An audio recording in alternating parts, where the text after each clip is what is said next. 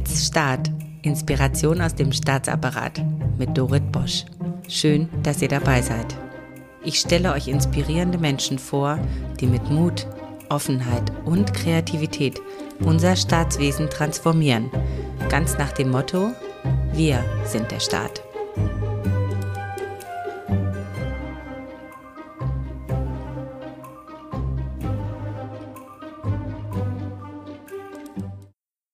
Ich freue mich sehr auf Stefan Krebs, den Beauftragten der Landesregierung für Informationstechnologie in Baden-Württemberg. Er ist im Bereich der Digitalisierung der ranghöchste Beamte. Was ihn für mich so einzigartig macht, ist sein moderner Führungsstil und wie dieser sich positiv auf die Verwaltungsdigitalisierung auch in den Kommunen auswirkt. Er kommt ursprünglich aus dem Bankensektor und ist erst vor acht Jahren in die Landesverwaltung gewechselt. Als CIO geht er seine Aufgaben nicht nur mit analytischem Verstand, sondern, und das macht ihn so besonders, mit viel Empathie für die Menschen und pragmatischen Ansätzen an. Das macht ihn für mich auf dieser sehr hochrangigen Ebene zu einem Pionier, auf dessen Haltung und Ansichten ich sehr gespannt bin. Lieber Stefan Krebs, dies ist ja ein Podcast für den Kulturwandel in der Verwaltung ich freue mich sehr, dass Sie sich überhaupt Zeit dafür nehmen. Was hat Sie denn dazu bewogen, dass Sie hier mitmachen, außer meine hartnäckigen Fragen? Hallo, Frau Dr. Busch. Es freut mich sehr, dass ich heute dabei sein darf.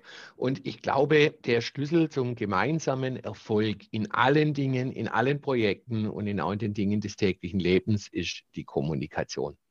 Deswegen ist es einfach wichtig, dass es Plattformen gibt, die für die Inspiration sorgt, für interessante Einblicke sorgt und die uns hilft, auch unsere Vorstellungskraft zu entwickeln. Ich denke, es ist sehr wichtig, dass wir alle an einem Strang ziehen, ebenübergreifend, innovativ und auch ein bisschen fancy. Es geht hier auch darum, dass wir die nötige Awareness schaffen und vor allen Dingen einen Informationsaustausch hinbekommen. Ihren Podcast, sage ich Ihnen ganz ehrlich, finde ich hervorragend. Ich und bin immer wieder begeistert, welche Kollegen, welche interessanten Menschen Sie da ausgraben und zu den Interviews bringen. Und deshalb freue ich mich, dass ich heute auch dabei sein darf. Das freut mich sehr. Und Sie sind ja als IT Experte, Sicherheitsexperte aus dem Bankensektor in den Staat gewechselt hier sind ja auch, wie Sie sagen, einige Gäste, auch Quereinsteiger, und die berichten dann oft von einer Art Kulturschockerlebnis, wenn sie in den Staatsdienst wechseln. Ich versuche da auch zu sensibilisieren und auch erklären ein bisschen, was sie erwartet im Staat. Sie haben das ja nun schon selbst erlebt, vor, vor ungefähr acht Jahren. Jetzt mal andersrum, nicht Kulturschock, sondern was war für Sie die positivste und größte Überraschung, als Sie in den Staat kamen? Gut, da ist meine Sichtweise vielleicht eine etwas andere, weil ich habe ja quasi einen Move back gemacht. Ich kam ja aus der Verwaltung in die private Wirtschaft und bin in die Verwaltung zurückgekommen. Insofern war mir die Verwaltung ja durchaus bekannt. Ich gebe allerdings zu, dass ich sehr überrascht war, was sich doch im Laufe der Zeit geändert hat und mit wie viel Offenheit und Neugierde ich auf allen Ebenen sozusagen konfrontiert oder äh, bekannt gemacht wurde. Ich denke, unser, unser aller äh, gesellschaftliches Engagement, unser Staat, das funktioniert alles nur dann, wenn wir das Thema Mitmachen hinbekommen. Nicht jeder für sich, sondern alle gemeinsam. Dieser Spirit, der bewusste Einsatz für unser Gemeinwohl, der sich sowohl in der Kultur, auch in der Verwaltung zu spüren glaube, halte ich für ein besonderes Alleinstellungsmerkmal der Verwaltung. Und das geht auch ganz im Gegenteil zu sehr vielen ungerechten Vorurteilen, die ab und zu kursieren.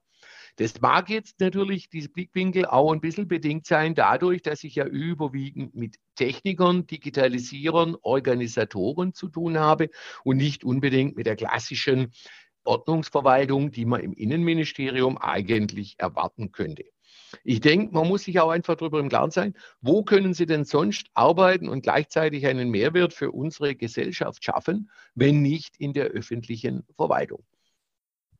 Dieser Mitmachspirit, darum geht es mir ja auch vor allen Dingen. Wie schaffen Sie es denn, so einen Mitmachspirit auch zu erschaffen?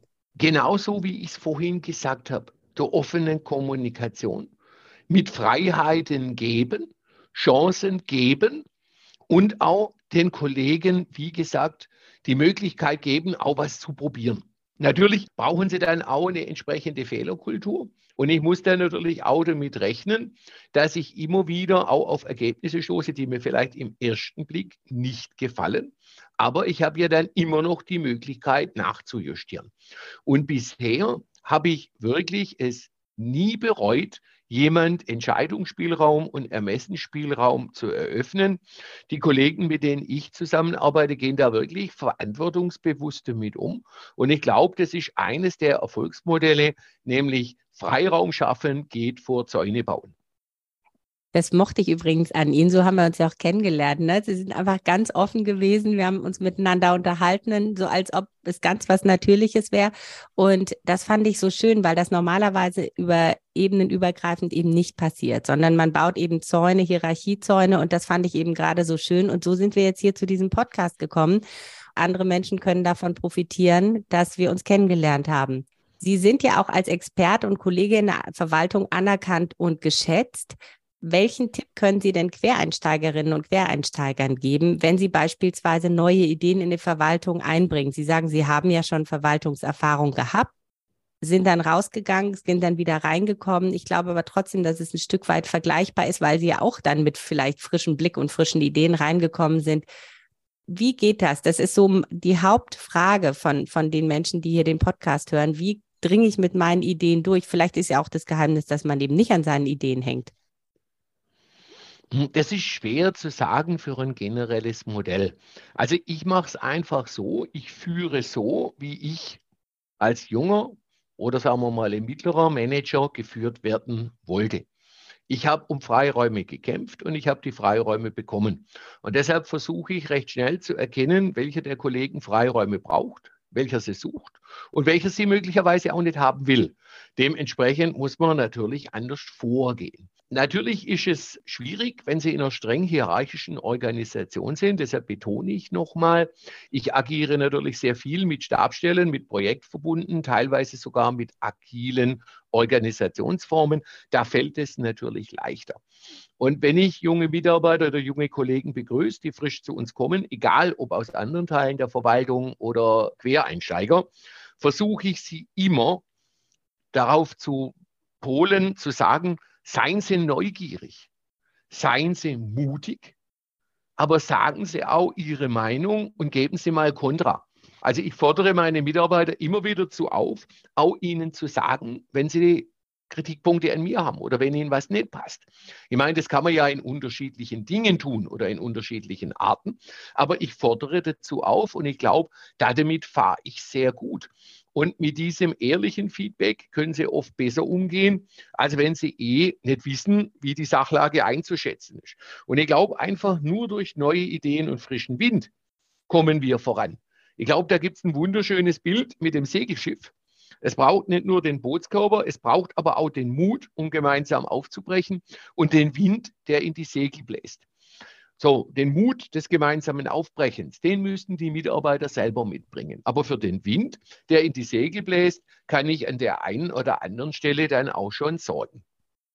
Mich würde mal ein persönliches Erlebnis von Ihnen interessieren, wo Sie mal Kontra gegeben haben oder diesen Freiraum eingefordert haben und damit äh, beispielsweise hatten Sie damit immer Erfolg oder gab es auch mal Rückschläge? Wie sind Sie denn mit diesen Rückschlägen umgegangen? Ja, gut. Also es wäre gelogen zu behaupten, ich hätte in meinem Leben nur Siege davon getragen. Ich glaube, wenn man in eine Quote kommt von 70 bis 80 Prozent Siege zu 20 Prozent Niederlagen, ich glaube, dann hat man schon eine relativ gute Quote. Oder man hat irgendwie ein schlechtes Gefühl für seine Umwelt. Natürlich, wenn Sie die Niederlage erleben, müssen Sie natürlich überlegen, an was lag es und wie positionieren Sie sich. Was der entscheidende Punkt Ihrer Positionierung aber sein muss, ist, gehen Sie zurück oder nehmen Sie neuen Anlauf? Und ich glaube, da liegt sehr viel da drin begründet. Sind Sie auch in der Lage, einen Rückschlag zu verkraften? Und sind Sie dann in der Lage zu sagen, so jetzt erst recht? Oder sagen Sie, naja, jetzt habe ich zweimal eins auf die Nase bekommen, jetzt lasse ich es aber, gehe in die Standardverhaltensweise über, verhalte mich unauffällig und dann passiert mir nichts. Das ist sicherlich auch ein Thema der persönlichen Einstellung. Ich bin da jetzt eher in meinem inneren Herzen ein Rebell. Ich würde wahrscheinlich dann beim dritten Mal noch weiter zurückgehen und noch mehr Anlauf nehmen. Das finde ich großartig. Ich habe hier ein Schild hängen für meinen Sohn, der macht nämlich Abitur, da steht drauf, siebenmal unten, achtmal oben. Und das passt genau zu dem, was Sie gerade sagen. Man muss einfach einmal mehr aufstehen. Mich ermutigt das auch. Also wenn ich äh, eine Niederlage habe, dann versuche ich auch nochmal richtig Anlauf zu holen. Das war ein richtig guter Tipp. Vielen Dank dafür. Was kennzeichnet denn Ihren Führungsstil, beziehungsweise wer oder was hat Sie denn dabei geprägt? Also natürlich hat mich mein Führungsstil oder der hat sich dadurch ausgeprägt aus meinen persönlichen Erfahrungen. Ich denke, jedes unserer Verhaltensmuster speist sich aus persönlichen Erfahrungen, die man hatte, aus persönlichen Erlebnissen. Und ich glaube, dass ich sehr viele Vorgesetzte hatte in der Vergangenheit, die mir einfach Freiraum gegeben haben und deshalb mache ich das auch ich, ich habe keinen neudeutschen Begriff. Es gibt bestimmt ein, ich würde das jetzt mal klassisch deutsch und baden-württembergisch sagen, ich bin ein Möglichmacher. Und ich glaube, diese Leute brauchen wir mehr denn je. Menschen, die gucken, welche Gelegenheiten gibt es, kann ich die Initiative ergreifen, welche Herausforderungen kann ich zu Möglichkeiten verlangen. Die haben wir. Aber ich muss natürlich die Chance haben, auch als solcher Möglichmacher den Raum zu bekommen. Und das, das versuche ich wirklich, weil wenn es uns gelingt, Möglichkeiten bzw. Herausforderungen in Möglichkeiten zu verwandeln, dann kommen wir schon ein erhebliches Stück weiter. Das heißt, ich brauche aber auch natürlich einen Führungsstil und zwar in beide Richtungen. Ich brauche Freiraum, ich brauche aber auch Feedback. Und nur dann kann man gemeinsame Lösungen entwickeln. Und Sie können trotzdem eines nicht ersetzen. Sie kennen einen ebenenübergreifenden Blick auf die Dinge. Den können Sie nicht in einzelnen Personen herbeiführen. Das müssen Sie, wie gesagt, in der Kommunikation machen. Und da muss man reden. Viele gute Ideen sind oft politisch auch nicht umsetzbar, wo ich sagen muss, hey, das habt ihr jetzt zwar klasse gemacht, aber ich glaube nicht, dass es funktionieren wird. Oder es gibt vielleicht auch Dinge, die würden funktionieren, die sind technisch nicht möglich. Und da glaube ich, ist es wichtig, dass wir auch in eine Diskussion kommen mit heterogenen Teams, mit unterschiedlichen Sichtweisen und unterschiedlichen Blickwinkeln. Und möglich machen geht nur, wenn wir mitmachen, ermöglichen. Das ist eins das meiner schön gesagt. Das ist jetzt wirklich gut. Ich denke schon die ganze Zeit drüber nach. Ich hatte einen anderen Titel für unseren Podcast im Kopf, aber das mit dem Möglichmachen finde ich super. Zumal ich äh, mich auch Möglichmacherin nenne, Herr Krebs. Das ist voll die Gemeinsamkeit. finde ich ganz toll. Ja, ich, ja, ja, das steht sogar auf meiner Visitenkarte. Möglichmacherin. Ich habe gedacht, warum nicht? Gut, das ist doch toll. Das, ja, das ist wirklich toll. Das ist nämlich eine Qualität, finde ich heutzutage. Wenn Sie sagen, ähm, manchmal ist eine Idee politisch nicht umsetzbar oder nicht möglich. Und dann haben wir aber das Möglichmachen. Auch da bin ich so, ich, ich bin da auch ein bisschen rebellisch und frage mich manchmal, hm, warum ist es nicht möglich? Und, und bohr da auch manchmal rein. Und manchmal sind es gar nicht so politische Gründe oder technische Gründe oder so. Tatsächlich sitzt manchmal das Problem auch irgendwie zwischen den Ohren das habe ich eben auch festgestellt. Also vielleicht ist zum Möglichmachen gehört auch das, was Sie gesagt haben, dieses immer wieder nachfragen, immer wieder neugierig bleiben. Ja, das gehört zum einen dazu. Zum anderen haben Sie das Thema Interessenskonvergenz und Interessensdivergenz. Oft ist es so, dass eine Lösung möglich machbar ist, aber auch verschiedenen Leuten vielleicht auch nicht passt, beziehungsweise verschiedenen Organisationsformen. Und ich glaube, da ist es auch wirklich nochmal notwendig, eine Interessensdivergenzbetrachtung zu machen und einfach mal zu sagen, wo liegen denn die unterschiedlichen Blickwinkel und kann ich vielleicht da eine Interessenkonvergenz herbeiführen. Das, glaube ich, ist auch oft ein Thema. Also für mich ist auch eines Standardverfahren, wenn ein Kollege zu mir kommt und sagt, er wäre daran gescheitert, dass irgendjemand an seinem Projekt nicht mitmacht oder sein, sein, äh, sein Mindset nicht teilt. Und dann frage ich immer, warum teilen die das nicht? Warum sind Sie jetzt der Meinung, wenn Sie doch so eine gute Idee haben, sind die anderen, ich nenne es jetzt mal in Anführungszeichen, denn nicht dafür? Was können wir denn tun, um die von den Vorteilen zu überzeugen? Und schon allein diese Frage beendet oft an der Stelle, sagen wir, ein Konfliktgespräch und Sie beginnen eigentlich in dem Moment sofort mit der Lösung. Super. Das sind ja wirklich ganz viele tolle Tipps von Ihnen heute hier dabei. Großartig. Dankeschön. Wie wirkt sich denn Ihr Führungsstil jetzt ganz konkret auf die Aufgaben aus, die Sie auch bekleiden. Sie haben ja schon ein bisschen erklärt, gerade eben mit Interessenkonvergenz und so weiter. Das geht ja schon in die Richtung. Können Sie vielleicht ein Beispiel nennen, wo Sie mal anders gehandelt haben, als man es üblicherweise tut, also entsprechend Ihres authentischen Führungsstils und damit auch erfolgreich waren? Jetzt stellen Sie mir natürlich eine schwierige Frage, aber das bin ich ja gewohnt, mich mit schwierigen Fragen auseinanderzusetzen. Ich mache mal einen Erklärungsversuch. Ich denke, Entscheidungen sind immer so gut wie die Informationen und Ideen, die diesen zugrunde legen. Das heißt, Sie müssen zuhören. Ich glaube, es gibt viele Analyseberichte, was zeichnet erfolgreiche Manager aus. Und einer davon, einer der wesentlichen Faktoren ist aktives, gutes zuhören. Jetzt wird natürlich jeder im Eigenbild der Meinung sein, dass er ein guter Zuhörer ist. Ich glaube, das ist aber einer der Punkte, die man am meisten hinterfragen sollte, ob man das wirklich ist. Ich weiß auch nicht, ob ich ein guter Zuhörer bin, weil wir kommen dann natürlich relativ schnell immer Ideen und die kann ich manchmal nicht zurückhalten und spreche dann in den Erklärungen versuchen der anderen fläche ich schon rein und bringe erste Lösungsoptionen, bevor ich mir das Problem ganz angehört habe. Deshalb, ich glaube schon, das ist ein wichtiger Punkt. Und ich glaube, Entscheidungen werden passgenauer, effektiver und auch effizienter gestaltbar, wenn man sich dem Problem richtig widmet. Und ich denke, das ist auch eine Stilfrage. Change Management, das nicht irgendwie was Abstraktes ist, sondern greifbar, das allerdings nur auf einer Organisationsebene geschieht, das nutzt Ihnen nichts. Sie müssen im Alltag anfangen, schon bei kleinen Entscheidungen, die Sie miteinander treffen und denen Auswirkungen Sie gemeinsam tragen, müssten Sie eigentlich schon diskutieren.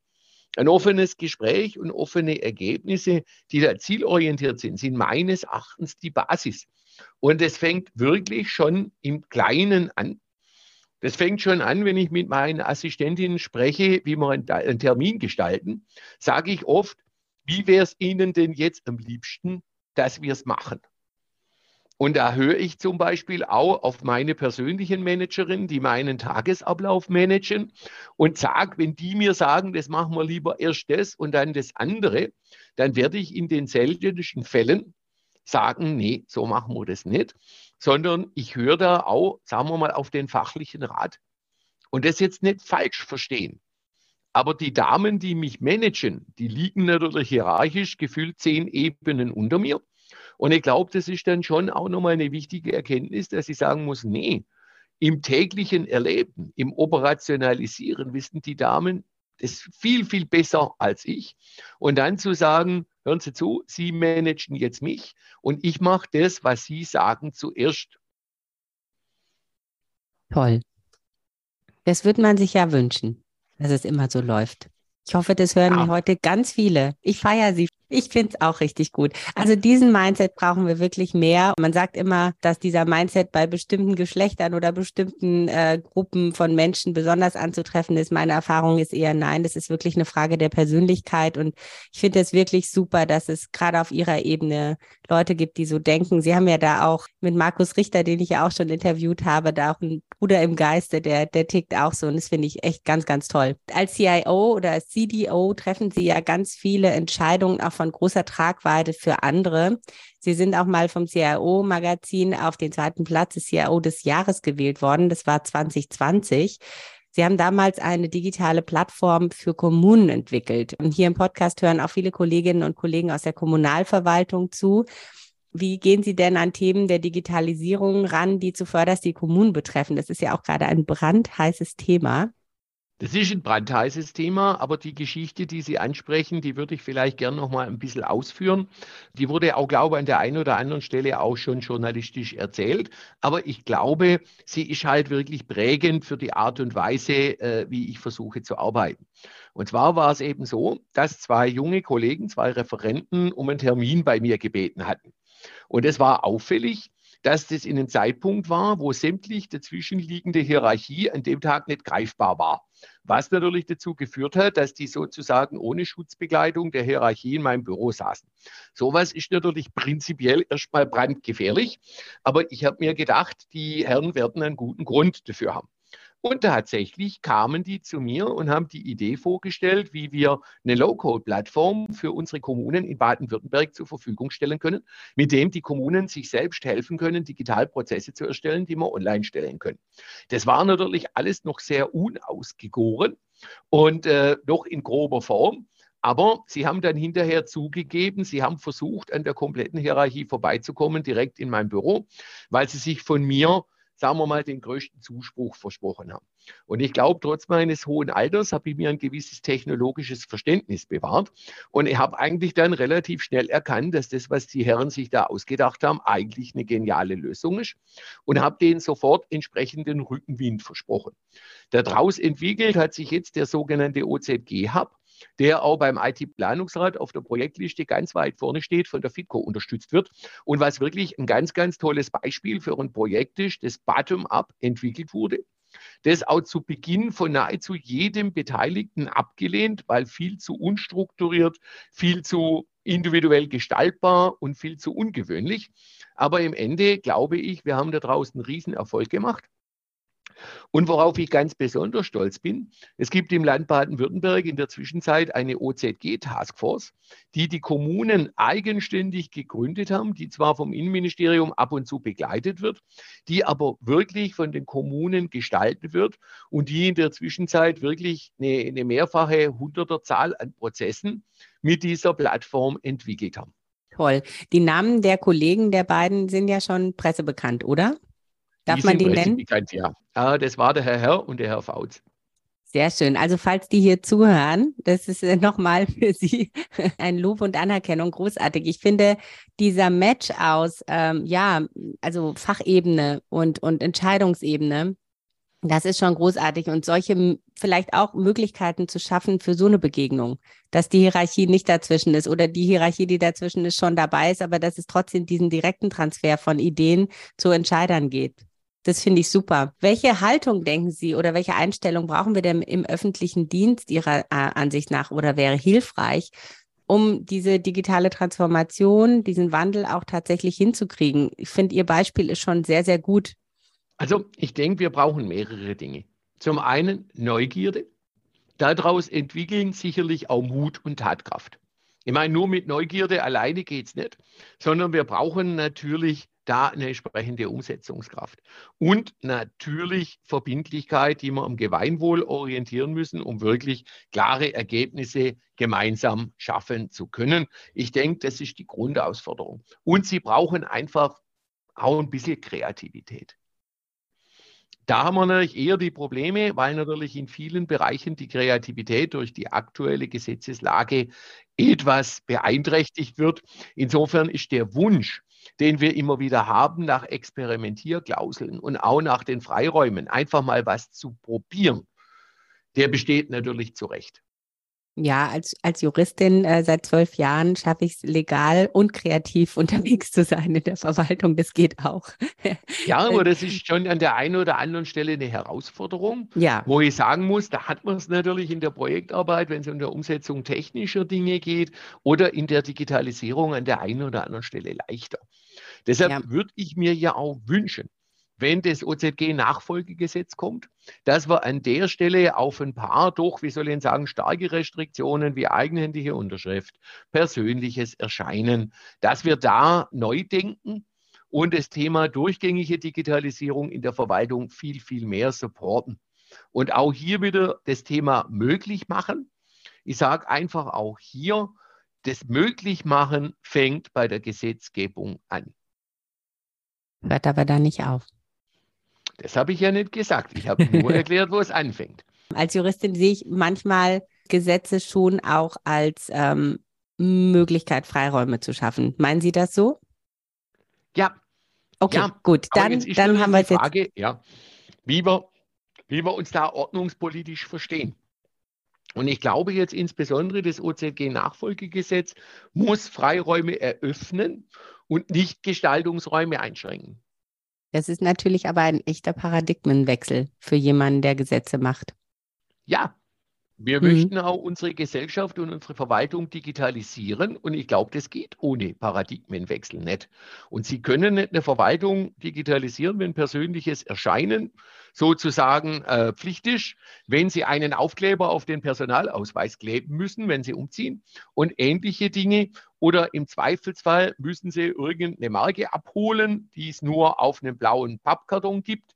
Solche Dinge werden uns an der Stelle nicht voranbringen. Also Gesetz als, äh, als, als Ermöglicher für Freiräume. Als Enabler. Als Enabler. Enabler. Super. Jetzt ist mir sogar der englische Begriff für Möglichmacher eingefallen. ja, Aber, aber, ich bin ich bin, ich, ich bin Ja. Baden-Württemberger. Wir haben also doch ein gespaltenes Verhältnis zur englischen Sprache, das wissen Sie ja.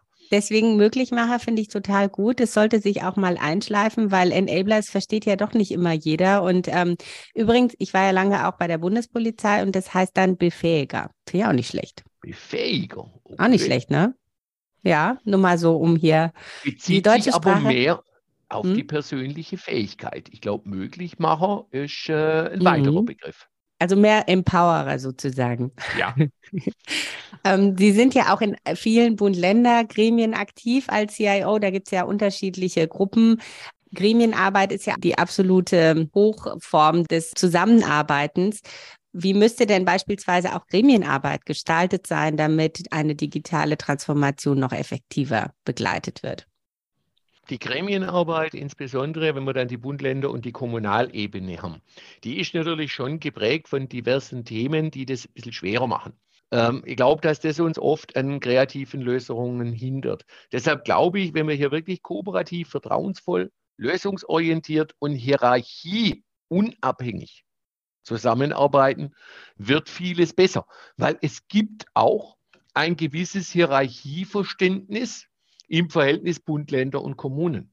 Und ich glaube, wenn wir hier von einem Hierarchiebild zu einem Teambild kämen, würde uns das auch schon viel weiterhelfen. Was meinen Sie mit Hierarchie zwischen den einzelnen föderalen Strukturen? Ich meine das Verhältnis der Verwaltungsebenen untereinander. Ich wollte einfach damit sagen, dass ein Bundesmitarbeiter nicht per se schlauer ist wie ein Landesmitarbeiter und ein Landesmitarbeiter wiederum nicht per se schlauer wie ein Kommunaler. Hm, verstehe. Und da gibt es ja auch in jeder Kommunalebene gibt es ja auch CIOs. Ja, Das wollen das als Team machen, nicht Ja. hierarchisch. Und zwar über alle Verwaltungsebenen. Auch wenn das Ebene heißt, ist es nur bedingt mit Hierarchie zu verknüpfen. Und ich glaube, das ist ein Schritt, den wir gehen müssen. Also äh, Gleichwertigkeit der Ebenen. Das Zauberwort heißt Team und gemeinsam. Wenn Sie sich als CIO etwas wünschen dürften, was wäre das? Also als Stefan Krebs weiß ich sofort, was ich mir wünschen würde, nämlich Gesundheit und ein langes Leben. Als CIO ist die Frage jetzt ein bisschen schwieriger zu beantworten, aber ich wünsche mir wirklich, dass das Thema Digitalisierung nicht nur vordergründig ein Schwerpunkt der Regierungsarbeit wird, sondern derart in das tägliche Verwaltungshandeln übergeht, dass daraus eine echte Erfolgsstory werden kann. Das wäre das, was ich mir wünschen würde für die nächsten Jahre. Ich habe das Gefühl, dass, dass die Erfolgsstory jetzt auch etwas ist, was wir übergreifender teilen und dass das Thema Digitalisierung einfach äh, viel breiter auch diskutiert wird als bisher und viel intensiver und wir uns auch bereit sind, mit, mit den Herausforderungen auseinanderzusetzen. Deswegen freut es mich sehr, dass Sie das nennen. Wir sind jetzt am Ende des Interviews, Herr Krebs. Es ging so schnell. Möchten Sie denn unseren Zuhörerinnen und Zuhörern noch etwas sagen? Ja, gern. Ich denke, jeder, der in der öffentlichen Verwaltung arbeitet, sollte sich bewusst machen, dass es nicht selbstverständlich ist, dass man sich in seinem Beruf für das Gemeinwohl einsetzen kann. Und deshalb wäre mir es wichtig, dass das jeder auch als Ansporn nimmt, und zwar ganz persönlich für sich selber. Deshalb, liebe Kolleginnen und Kollegen, glauben Sie an sich, glauben Sie an die Menschen, die mit Ihnen gemeinsam arbeiten und Sie begleiten. Seien Sie mutig Seien Sie ein Möglichmacher, auch mal ein Entdecker, aber seien Sie auf keinen Fall Verhinderer oder Blockierer. Und wenn Sie das hinbekommen, dann werden Sie auch an der Stelle einen sehr schönen Beitrag dazu leisten können, dass dieses Land, dieses Gemeinwohl etwas digitaler werden wird in nächster Zeit. Das haben Sie aber sehr schön gesagt. Vielen Danke. Dank, Herr Krebs. Gerne. Und das war es bei Let's Start, Inspiration aus dem Staatsapparat mit Dorit Bosch. Schreibt mir gerne und abonniert diesen Kanal, damit ihr keine Folge verpasst. Let's Start, viel Spaß bei der Umsetzung.